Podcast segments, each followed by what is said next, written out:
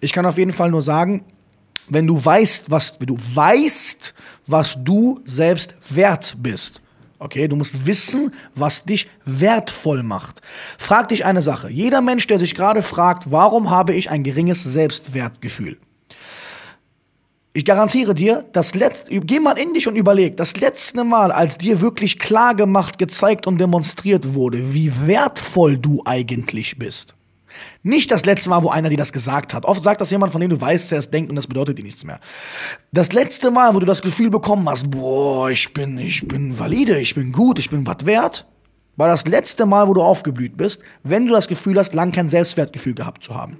Du musst dich fragen, was ist es in den letzten Monaten gewesen an Routinen, denen du nachgehst, die dafür sorgen, dass du ein Leben führst, was dir nicht klar macht, wie toll du bist.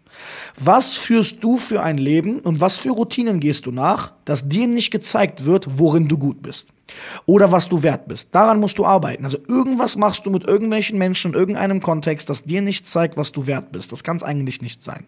Also irgendwas müssen wir da ganz klar anpassen bei dir, wenn du dein Selbstwertgefühl an sich steigern möchtest, wenn du keins hast. Wenn du sagst, ey, ich bin selbstbewusst, mir geht's cool, ich will noch selbst, mehr Selbstwertgefühl haben, achte darauf, dass du weniger Situationen begegnest, wo du nicht zeigen kannst, was du wert bist und sucht, alle, die online sind, genau zuhören, sucht öfter nach diesem Fortschrittsgefühl. Sucht öfter nach Fortschritt. Fortschritt macht glücklich. Fortschritt, handeln, in einer Sache vorankommen. Alle, die jetzt zuhören und in den letzten drei Wochen gemerkt haben, sie waren down, ja, was hat sich denn in den nächsten letzten drei Wochen bei dir nach vorne entwickelt?